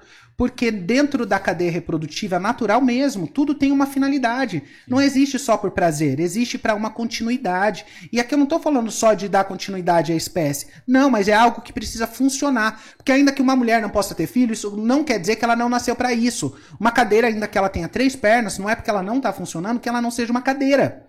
Ela continua. E a mulher, mesma coisa, e o homem, a mesma coisa. Eles têm o porquê existirem. Então, quando a gente ouve esse argumento deles que Jesus não falou, porque eles estão tentando tirar aqui a, a, a trindade. Eles estão descolando. E pra gente, a gente não descola. Porque a melhor intérprete da Bíblia é a Bíblia. A gente olha para ela no todo, a gente está olhando para a história toda, a gente está olhando tudo o que aconteceu. E eles não. Eles estão tentando justificar o injustificável. Então é, ah, quer dizer que a homossexualidade saiu dos pecados. E aí eles vão num erro tão terrível que eles pegam Levítico e pegam, ah, mas e a barba e o cabelo e tudo isso? Eles não entendem o que é lei cerimonial, o que é lei religiosa e o que é lei civil. Eles não estão entendendo que são coisas distintas. A lei moral de Deus ela é imutável. Se a gente viver mais 10 mil anos, 15 mil anos, desculpa, queridos, ou vocês destroem o cristianismo que é a intenção deles, ou vocês explodem a igreja, coisa que eles não vão conseguir, ou para sempre nós estaríamos aqui em digesto dizendo para vocês que é necessário nascer de novo. Nós seremos o povo remanescente que estaremos prontos a dizer: é necessário nascer de novo. E Amém. passe o tempo que for, porque essa é a realidade da nossa fé.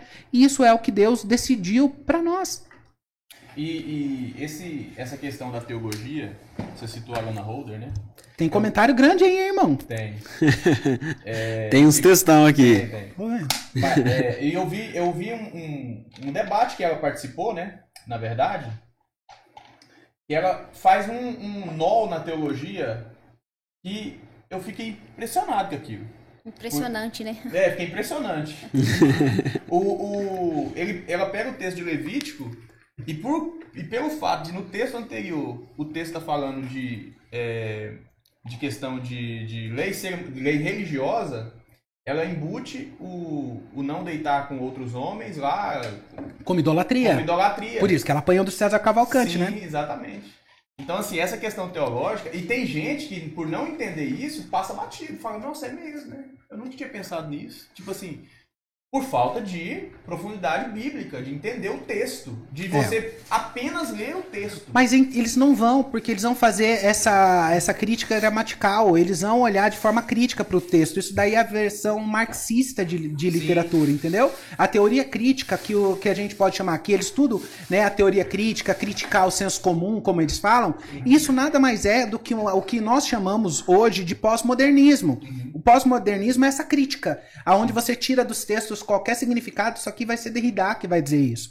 Ele vai tirar dos textos qualquer significado, então você tira de tudo e acabou. E aí eles vão usar a história, a- o materialismo histórico para fazer toda a leitura da história. E é onde o marxismo toma uma outra forma e aí eles vão entrar no lugar que a gente dá pouca atenção. Sistematiza isso, né, o marxismo. Qual é o lugar que nós damos pouquíssima atenção? Nas palavras. Nós falamos sem entender o peso do que falamos. Falamos por falar. Lógico, nós nos comunicamos assim. Mas para eles não. A palavra tem significado, então a estrutura do texto, como ela é composta, tudo tem significado. Pode ver que os jornalistas, a mídia, em todos os lugares, eles sabem muito bem utilizar as palavras que eles utilizam, por exemplo, despiora Sim. Pra não mostrar que melhorou, porque eles estão intencional Despiora é usando ótimo. as palavras pra mostrar pra gente que a gente tá perdendo o espaço. E eles vão fazer isso com qualquer coisa. A gente precisa voltar o quê? Pra literatura, a gente precisa voltar pra, pra, pra, pra área do saber da, da literatura mais ainda, né? Porque o brasileiro, a gente, infelizmente, gente é analfabeto funcional. Se as pessoas não sabem ler, elas não sabem entender. Tem gente que vai ouvir tudo que eu tô dizendo aqui, mas ele nunca vai parar pra ouvir, talvez, tudo que eu tô dizendo. Ele quer só uma fatia, dessa fatia ele se contenta, ele não assiste tudo pra falta, dar né? opinião, porque ele não consegue interpretar toda a realidade. E aqui a gente precisa voltar ao elementar. Então, o que, que eu faria aqui, como pastor de igreja? Primeira coisa, eu ia sentar todos os pais para aprenderem português. Te juro. Falo sério.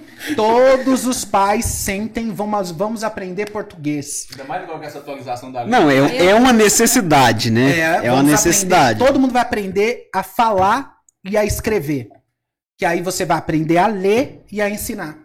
A gente minimiza o estrago assim, gigante, vai minimizar, porque os pais vão saber se comunicar, vão saber, vão entender, vão ver o material dos filhos, vão aprender. Então agora a escola bíblica dominical nossa, a gente vai aprender a Bíblia através de um método de aprendizado da língua. Mas é, é uma necessidade porque o- a língua portuguesa está sendo atacada, né? Todes, né? Tá Não, sendo tá- desconstruída. E, amor e de é uma- é- parece até ridículo, mas parece que o pessoal tá levando a sério isso mesmo, né? Claro, desconstrução a da sério. linguagem. Pra mim, no início, era uma piada. Não. Mas depois eu fui perceber que parece que tem leva isso a sério. Mas é Muito. muito sério. Eu assisto stories de um, de um conhecido, de um amigo, que é tipo, boa tarde a todos. Ele tem pessoas que falam dessa forma. Dessas amigues, amigues. Eu falei, não, você tá doente. Você é especial, velho. Eu falei, não, Você é vai ser- especial. Não é possível. Ele, bom dia a todos. Eu falei, não. Eu falei, não. Inclusive não. aqui, ó, o, um rapaz que perguntou aqui, ele é da nossa igreja, o Weber. Houve essa- esse questionamento, inclusive hoje, no grupo da nossa igreja, porque um irmão postou um vídeo de um rapaz que, pelo fato dele ter se comunicado com um vendedor de uma loja como homem, obrigado, obrigado, meu irmão, obrigado, mano, essa pessoa, por se identificar de outro gênero, não aceitou, achou ruim. E ele faz a pergunta o seguinte: precisamos de uma orientação jurídica para lidar com essas pessoas? No sentido de, se- de tipo assim, não, eu não sabia, ou tipo, não- ou eu tenho o direito de, de me, de me comunicar dessa forma. Precisa ter também? Assim, nós temos três áreas que os cristãos deveriam invadir, né? Tomar para si.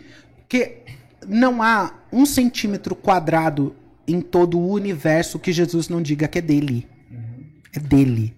Nós deveríamos tomar esses lugares. Então, o que nós precisamos?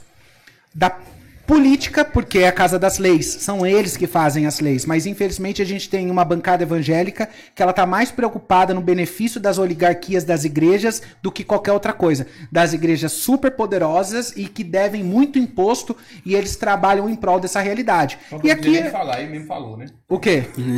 Eu? Sobre a... Essa é a realidade. Mas nós precisamos dos cristãos bem posicionados na política. Nós precisamos de juristas, acadêmicos e produtores de conteúdo cultural, arte, cinema, desenhos, filmes e por aí vai. A gente precisa fazer esse caminho de volta. Enquanto a gente não fazer esse caminho de volta, nós vamos perder. Sim. Entendeu? Então nós precisamos. Ah, você não vai deixar a criança assistir. Que é a preocupação dos pais. Mas o que ele pode fazer de lazer, de alguma coisa para poder distrair no momento que ele tem de lazer? O que, que nós podemos dar pra ele? Eu lembro antigamente a gente tinha um Diante do Trono, né? As crianças gostavam, assistiam. Mas e hoje? O que, que nós temos hoje de produção cultural? A gente tem mais ou menos um The Chosen, The Bible, que aparece uma vez ou outra. Onde que estão as produções dos cristãos? Porque eles não estão nesse lugar. Porque a música virou só entretenimento para que eles ganhem a, a recurso financeiro Sim. e chorem as pitangas. Nem glorifiquem a Deus. Porque a minoria a gente vai encontrar com essa intenção. A minha música é para glorificar Deus. Não, é para chorar as pitangas da alma desse homem pós-moderno que só quer saber de satisfazer E o seu vezes- sentimento, né? E é claro, muitas dinheiro é, É, um- é um óbvio, vit- né? Um vitimismo terrível, né? Um- uma coisa assim que é até assustador, né? E eu, eu falo que, gente, no céu não vai ter vitimista. Não, no céu não vai ter essas pessoas. No céu só vai ter pessoas que, que realmente entenderam Sim. que elas se elas são culpadas e nós precisamos que alguém venha e nos substituam. Ah, se a gente não não colocar cristão nessas áreas, a gente não vai conseguir. Como a gente vai fazer isso hoje, que é o desafio? Porque as universidades e a formação talvez dos jovens é só a formação para poder trabalharem. Foi, é, foi colocado na cabeça deles, né? Que você precisa do nível superior para ganhar mais recursos, para se dar melhor na vida. E não é isso. Você precisa ir para onde Deus te vocacionou. O que eu aconselharia qualquer jovem e adolescente hoje, antes de você ir para a universidade, faça um ano de seminário bíblico bem feito. Um seminário teológico bom, tem bons, confessional, que não tenha nada vinculado com o MEC, nada disso.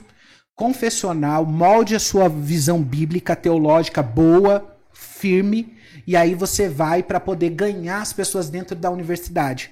Mostrar para elas que você não precisa ficar calado diante da, da, da imposição daquilo que eles acreditam. Porque se você me dá a, a oportunidade de falar o que eu acredito, eu tenho que ter liberdade para isso. Então eu vou contrapor o que você está dizendo. E aí, por que eu falo hoje do campo filosófico? Porque a filosofia ela tem sido a porta de entrada então, às vezes a gente não vai com o discurso direto da teologia, porque as pessoas falam, não, isso daí é, é, religião, tem a ver com você. Mas a gente vai por outro campo, encontra o espaço e consegue entrar. Mas no final das contas, na nossa cabeça, só existe um lugar. A gente só tem uma finalidade, porque não são palavras de persuasão humana. A única coisa que nos interessa é o Cristo e esse crucificado. Quando a gente chega nesse lugar, é o lugar que não escapa, porque aqui não é com a gente a nossa responsabilidade está feita, a mensagem do Evangelho está apresentada. E é nessa cruz que a gente tem a nossa percepção como pecador também, né? Sim. Parece que a gente perdeu um pouco dessa noção do que, do que é do o, pecado. Do pecado, né? De, da palavra mesmo. Isso. Você acha que o cristão, o inserido na universidade, desde o inserido na universidade que não tem atuação no, nos, nos púlpitos da igreja, ah. até o pregador, ele deve se preocupar em em colocar um limite até onde ele entende por evangelho, o que ele lê nas escrituras, o que a igreja que ele faz parte confessa, e o que é ofensivo ao que a, a, a sociedade considera como ofensivo, como preconceituoso. Por exemplo, eu pregar contra o pecado. Eu, eu dizer que homossexual, a, homossexualismo, a homossexualidade é pecado. Isso é ofensivo, isso é preconceituoso, ou até que ponto eu devo me preocupar com isso? Nenhum, porque juridicamente nós estamos tutelados no direito à liberdade religiosa. Dentro da igreja nós temos autonomia. Mas esse é o problema, porque o que eles desejaram foi jogar a nossa fé para o campo privado. Isso aconteceu aqui de forma filosófica. Você pode exercer sua fé e falar o que você acredita dentro da sua igreja, dentro da sua casa. Vai se, e vai se entucar e vai se esconder. A gente está falando, não, não, não. A nossa fé e é a nossa é pública. Nós temos o direito de falar o que acreditamos, doa você ou não. Eu tenho o direito de dizer porque como isso, eu acredito. Porque também eles estão dizendo que eles estão acreditando. Claro, mas a nossa fé é privada. Jogaram isso. A gente precisa voltar para o espaço público, que é isso que eu estou dizendo. Uhum. Aí a gente capacita os jovens. Imagina uma leva de jovens capacitados que tem uma capacidade de, de articulação filosófica para chegar dentro da universidade e questionar: professor, mas o senhor está dando uma aula aí falando sobre biologia, mas do, cadê a prova científica do que o senhor está falando? Existe? Os nossos jovens não vão fazer isso nunca, porque na mentalidade, até na mentalidade geral do brasileiro, a nossa audição ela é passiva. Não é ativa. A gente não tá ouvindo e vendo. Tá certo, tá errado, é por aqui, não é por aqui. Isso que tá falando não faz sentido. E aqui é porque você precisa de um arcabouço para poder fazer isso, né? Que é o bíblico, que a gente quer, um pouquinho que a gente quer, é você ter noção do que a Bíblia diz sobre determinados assuntos. A gente sabendo sobre isso, a criação, queda, né? Redenção, a glorificação, qual que é a visão de Deus sobre o homem, pela, sobre a mulher tal. Se a gente tiver essas bases bem estruturadas, a gente não vai negociar. Então a gente entra nesses lugares e vai fazer um diálogo aqui saudável. Daqui a pouco as pessoas querem nos ouvir. Quanto mais a gente se esquivar, pior é. Mas hoje a gente já tem bastante pessoas indo para dentro das universidades e fazendo. Por exemplo, tem uma menina chamada Diana Hicker, se eu não me engano. Alguma coisa assim. Ela tá no, no canal do Iago Martins, Dois Dedos de Teologia. Eles têm um documentário falando sobre a verdadeira família, a família lá. Uhum. Se vocês quiserem assistir depois, todo mundo que tá aí, é uma série assim, feita minuciosamente. Eles foram para a filosofia do direito e o direito fazer essa análise. Óbvio que eles passam pela parte religiosa para a definição de casamento, uhum. porque eles vão mostrar isso de forma jurídica com os maiores juristas e ela defendeu a tese de mestrado dela diante do Brasil todo, ela foi perseguida, quase que ela não consegue. Ela era atacada, ela tinha que entrar na universidade com segurança, porque ela estava defendendo que o casamento, de acordo com a Constituição brasileira, só é para homem e mulher. Uma menina decidiu enfrentar isso. Ela não quis se submeter só ao teste do professor, me dá ali. Não, eu quero porque o que eu estou defendendo aqui faz sentido. Sim. Faz é isso que nós precisamos. Pessoas que tenham coragem para fazer isso hoje. Pessoas que vão e não se sujeitem. Porque eu tô aqui porque eu quero só o diploma. Então, cara, você não tá no meio acadêmico de forma correta. Porque o meio acadêmico não é para você ter um diploma, mas é para você conseguir desenvolver verdadeiramente o conhecimento. Eu acredito assim. É ali o lugar da universalidade onde você vai colocar, onde você vai desenvolver. Por exemplo, eu. As pessoas sempre implicam comigo. Eu falo, cara, eu sou um pesquisador não porque ninguém me manda pesquisar, mas é porque eu tenho prazer em fazer isso. Então eu dedico os meus dias a fazer isso, porque aqui eu sei para onde que eu tô indo. Agora, na universidade, as pessoas têm medo desse enfrentamento, têm medo de chegar lá e baterem de frente com, com, com as realidades e colocar o que eles acreditam. Mas nós temos uma geração de pessoas como ela que estão propondo, fazendo proposições. Vão encontrar um terreno fácil? Não, todos os professores, 98%, de, vai, uns 95% dos professores, eles já têm uma ideia socialista. Uhum. Então eles querem colocar para dentro. Na ideia socialista, você vai colocar o socialismo boca, a, a goela abaixo das pessoas, elas queiram ou não, porque você vai fazer isso de forma até lúdica, sem que a pessoa nem perceba, daqui a pouco a mentalidade dela tá mudada. Eles estão fazendo intencional, coisa que nós não. Então o que precisamos? voltar a ter intencionalidade. Intencionalidade nas famílias, no aprendizado, no ensino. Voltar com intencionalidade também alcançando os lugares que a gente perdeu de influência. Bons acadêmicos, bons cientistas, bons professores colocar os melhores na escola bíblica dominical, amplos, que discutem sobre vários assuntos, colocarem eles ali para ensinar de forma sensata, equilibrada, analisar o comportamento deles, saber se eles são pessoas íntegras, e assim a gente vai conseguindo, para a glória de Deus, minar um pouco dessa destruição. Robert, nós temos uma tradição aqui no Blackcast. É. A gente tem muitas perguntas para fazer. Espero que você venha mais vezes para a gente te entrevistar com. Eu falei de tudo menos de mim, né? Escapei de vocês, né? É verdade, é verdade. Na próxima você vai contar. vai contar. dois. É. Parte 2 vai ser ainda mais é completa. É verdade, é verdade. Vai contar amanhã, né? na- Ah, é, amanhã eu tô na igreja com Am- vocês. É, amanhã às 17 horas tá lá com na a igreja gente. eu pego mais leve, tá? Ah, beleza, beleza. E a gente tem uma tradição que é citar um nome da Assembleia de Deus, uma pessoa que seja da sua família, ou seja um pastor que te, que te treinou, ou um grande nome da Assembleia.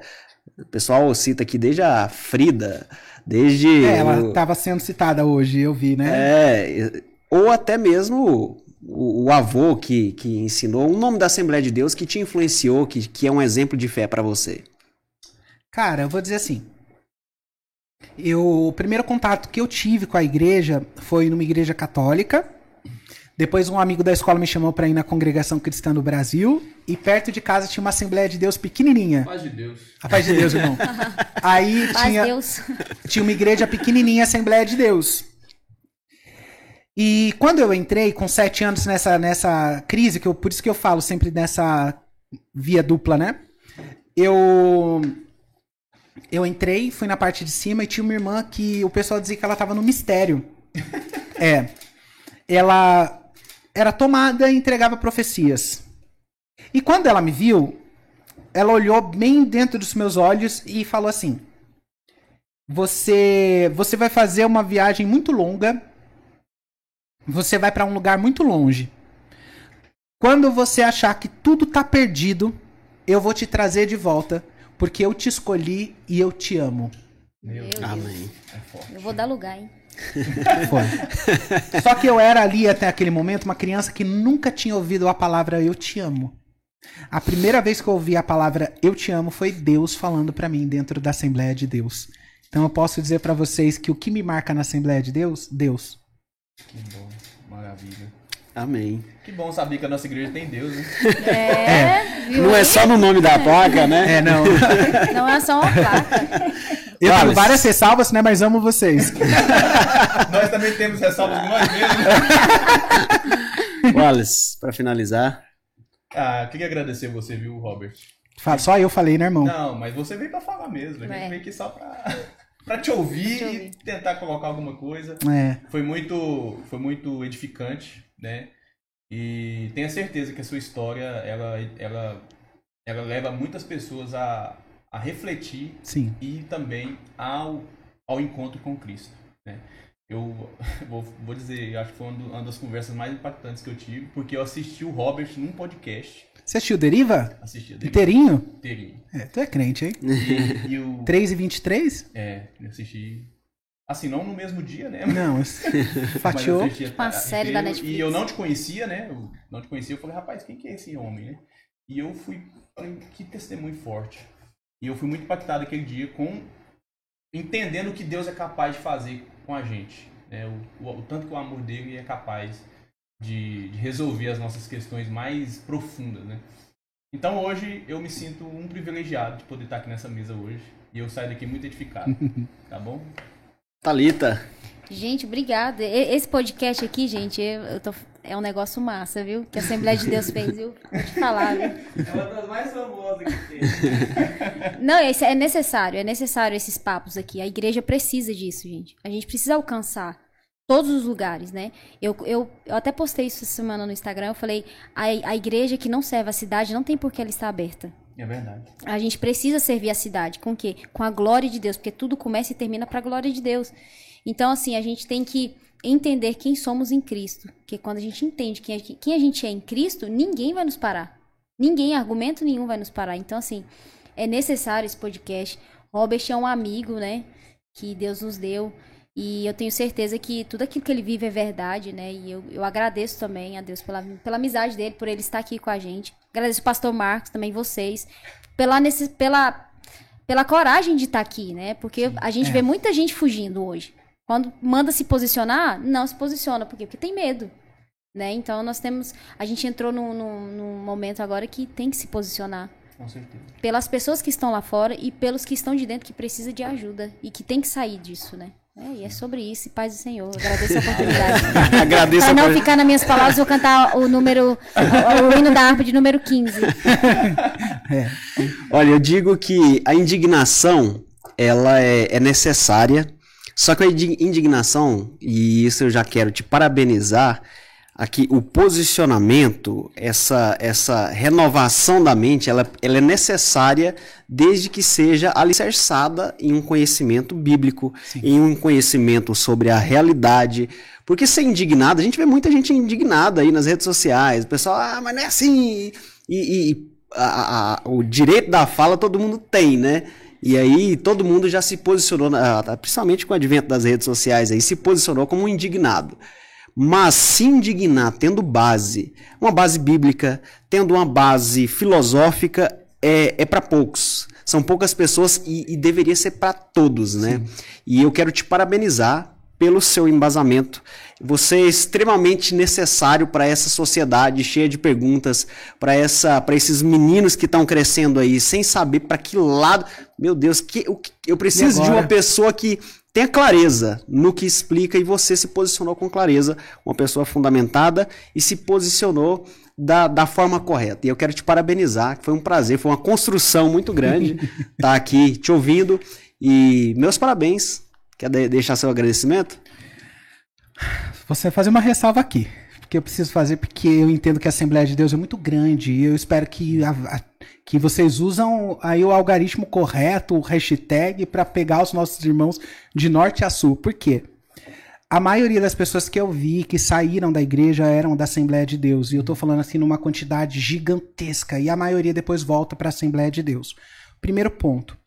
Tenha prudência, não coloca pessoas neófitas nos púlpitos para pregar e dar testemunho. Isso mata eles. Eles têm que crescer, passar um tempo de aprendizado, se tornarem cidadãos, se tornarem pessoas ali, descobrirem quem são, para depois entenderem a vocação e ministrarem as pessoas.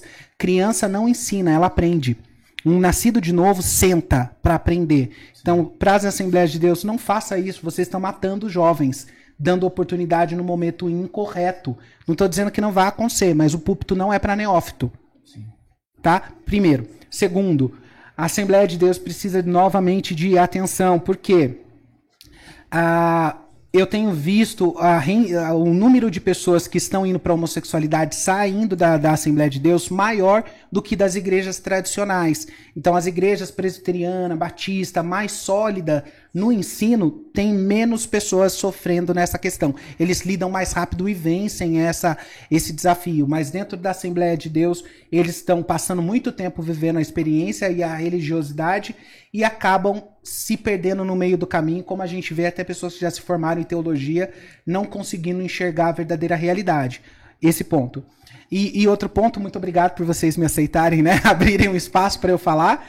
Ah, e eu tô aqui, cara, eu sou um, um observador da vida, eu diria isso. Não sou nada demais do que alguém que observa a vida, extremamente feliz no sentido de que eu não tenho penitência, né? Não fico me eh, olhando para assim, nossa, e se minha vida fosse assim ou assado? Não. Eu sou satisfeito com aquilo que eu vivo, porque isso é para glória de Deus, né?